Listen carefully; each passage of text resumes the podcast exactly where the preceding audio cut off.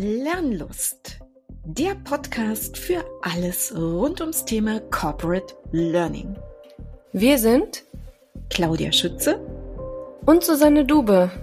Und wir sind Learning Consultants bei der TTS. Und wir sind die Hosts dieses Podcastes. Und hier werden wir uns über Themen unseres Arbeitsbereiches miteinander austauschen, also alles, was Lernen in Organisationen heute und in der Zukunft betrifft. Und wir werden uns von Zeit zu Zeit interne oder auch externe Experten in unsere Runde einladen. Und wir freuen uns, wenn ihr dabei seid.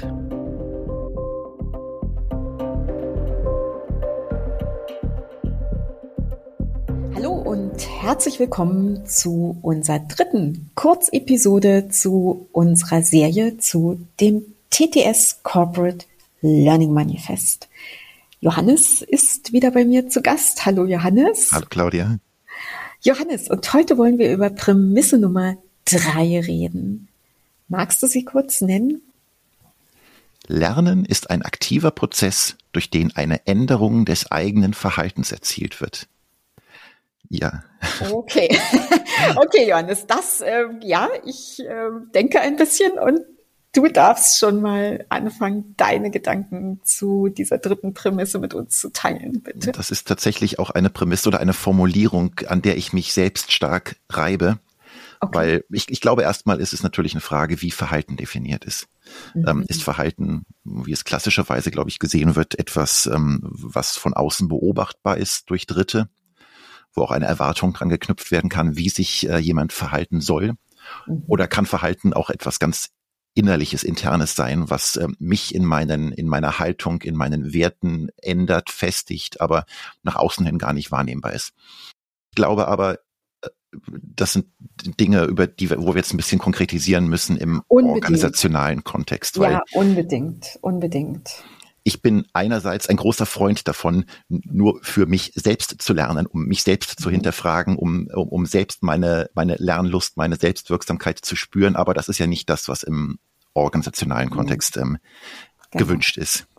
Und nötig ist, Johannes. Also genau. vielleicht nicht nur gewünscht, sondern auch nötig ist, weil ich glaube schon, dass die Realität für Lernen in Organisationen die ist, dass es meistens etwas gibt, was die Mitarbeitenden neu erlernen müssen, anders erlernen müssen, ähm, anders ausführen müssen, vielleicht auch mit anderen inneren Haltungen an bestimmte Dinge rangehen müssen.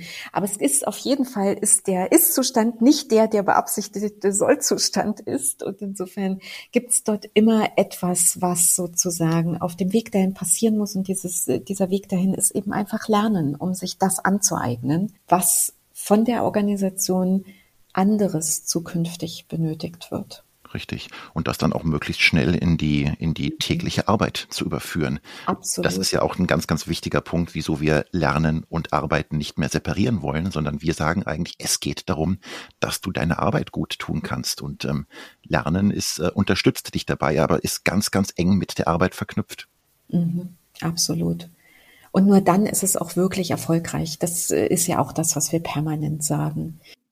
Aber ähm, Johannes, irgendwie, es ist, es ist eine Prämisse mit Denkaufgabe, finde ich schon. Und mhm. es ist ja in dieser Prämisse enthalten gewesen, es ist ein aktiver Prozess zur Änderung mhm. des eigenen Verhaltens. Magst du vielleicht zu diesem aktiven Prozess nochmal deine Gedanken mit uns teilen? Ja, ein aktiver Prozess, das ist, das ist eigentlich alles und nichts und äh, geht auch wieder in die gleiche Richtung, die ich, die ich vorhin erwähnt habe. Also meinen, meinen persönlichen innerlichen Weg als, als Mensch innerhalb oder außerhalb der Organisation, da kann man drüber streiten. Äh, ähm, mhm. Das ist, das, das ist, äh, die, die innere Reflexion, meine, meine Selbsterkenntnis, meine Sicht auf die Welt ist alles nichts das, was jetzt äußerlich erkennbar ist. Sobald ich aber ähm, in der Organisation mich aktiv in ein Lernsetting begebe oder in ein Arbeitssetting, in dem ich etwas lerne und dann Dinge anders tue, die äh, im Idealfall sogar erkennbar oder manche mögen das vielleicht auch sogar messen sind, also wo irgendjemand anders erkennt, irgendwas läuft besser, dann ist das alles Aktion, die ich durchführe, die ich durchführe, die meine KollegInnen durchführen, die wir als Team durchführen und dann idealerweise erkennt dann auch ein Kunde. Ähm, hier hat sich was verändert, hier, hier wird, ist irgendetwas zum Besseren geworden.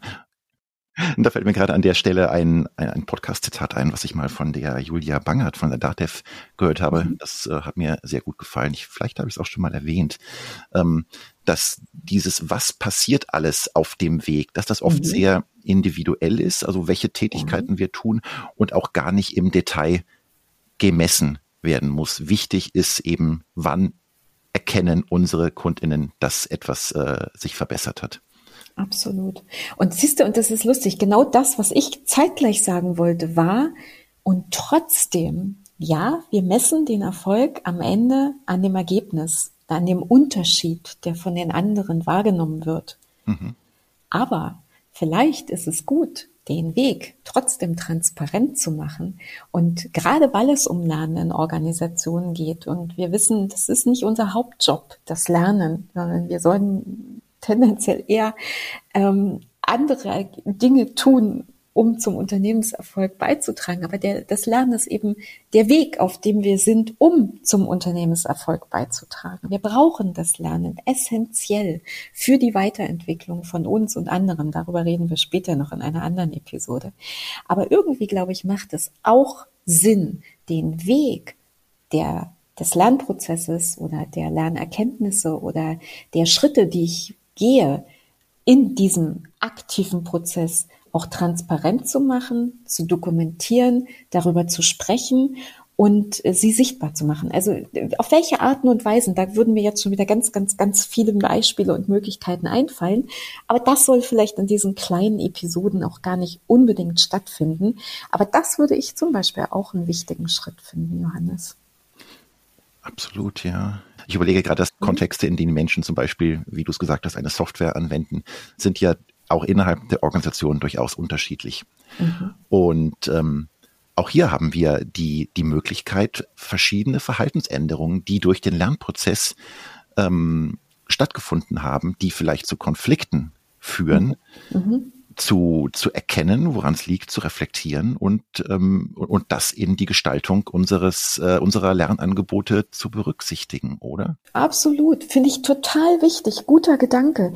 Weißt du, Johannes, genau das, ich setze mich mit etwas auseinander und ich merke, dass vielleicht es zu Konflikten mit den Menschen führen wird, mit denen ich diese Arbeiten in einem definierten Prozess ausführe. Und das heißt, ich muss die Beteiligten auch wirklich alle an einen Tisch holen, um jetzt mal wieder in dieser Sprachmetapher zu bleiben, oder einfach das thematisieren und zu gucken, wie kann ich diesen Konflikt auflösen, weil vielleicht auch andere an ihrem Prozessverständnis und an ihrem Verhalten arbeiten müssen. Wir sind ja keine Insel in den Organisationen, sondern wir arbeiten vernetzt mit Kolleginnen und Kollegen zusammen. Und deswegen finde ich einen super Punkt, ähm, das unbedingt transparent zu machen kommt mir auch tatsächlich ein konkretes Projektbeispiel in den Sinn. Äh, vor nicht allzu langer Zeit ähm, waren wir mit einem Kunden beteiligt, eine neue CRM-Software ähm, einzuführen, also Lernangebote dazu unter anderem.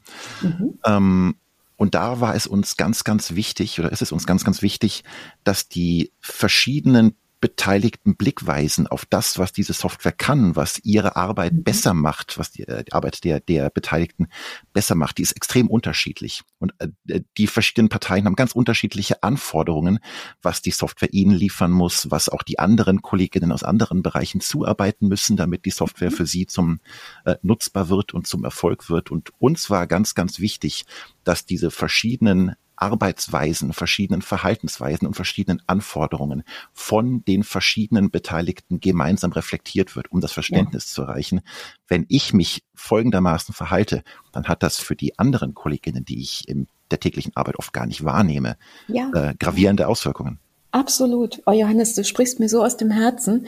Vor vielen, vielen, vielen Jahren haben wir schon in unseren formalen Lernangeboten über rollenübergreifende Schulungsangebote gesprochen. Mhm. Also es ist quasi mit eher altem Sprech, aber genau das, was du jetzt beschrieben hast, meins der alte Sprech, wo wir eben versucht haben, ich glaube, alle Zuhörerinnen und Zuhörer wissen in der Zwischenzeit, dass mein Kontext eher diese IT-Schulungsthemen sind und ähm, eben eingebettet in die Prozesse und dort eben wirklich alle Menschen über den Prozess an einen Schulungsraum zu holen, den Prozess durchzuspielen, abzuarbeiten und dass die Rollen voneinander verstehen, was verändert sich, was gebe ich rein, was gebe ich raus, womit kann ich gut arbeiten, womit kann ich nicht so gut weiterarbeiten, womit können andere überhaupt nicht gut weiterarbeiten, wenn ich das rausgebe?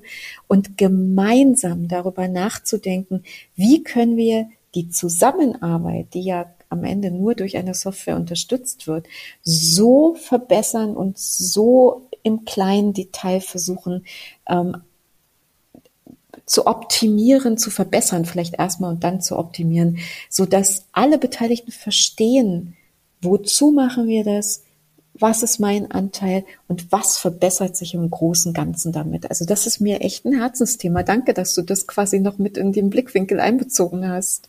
Ja, vielen Dank für die gemeinsame Reflexion darüber. Fast uns ja fast schon zu unserem nächsten Punkt weiterleitet. Super. Und damit gibt es ein Ausholen des roten Teppichs für das nächste Thema. Aber für heute sage ich vielen Dank für Prämisse Nummer drei. Danke, Johannes. Ich bedanke mich. Ach ja, habt ihr uns eigentlich schon abonniert? Das geht überall da, wo ihr eure Podcasts am liebsten hört. Lernlust gibt es alle drei Wochen neu und wir freuen uns sehr auf euer Feedback und vor allen Dingen auf den Austausch mit euch. Ihr könnt uns auf Podigy schreiben oder bei Twitter oder LinkedIn. Und sagt uns doch auch gerne, was euch besonders gut an unserem Podcast gefällt und wo wir vielleicht auch noch besser werden können. Und gebt uns sehr gerne eine Bewertung bei Google Podcasts oder einem anderen Portal eurer Wahl. Also, wir hören uns bei der nächsten Lernlust.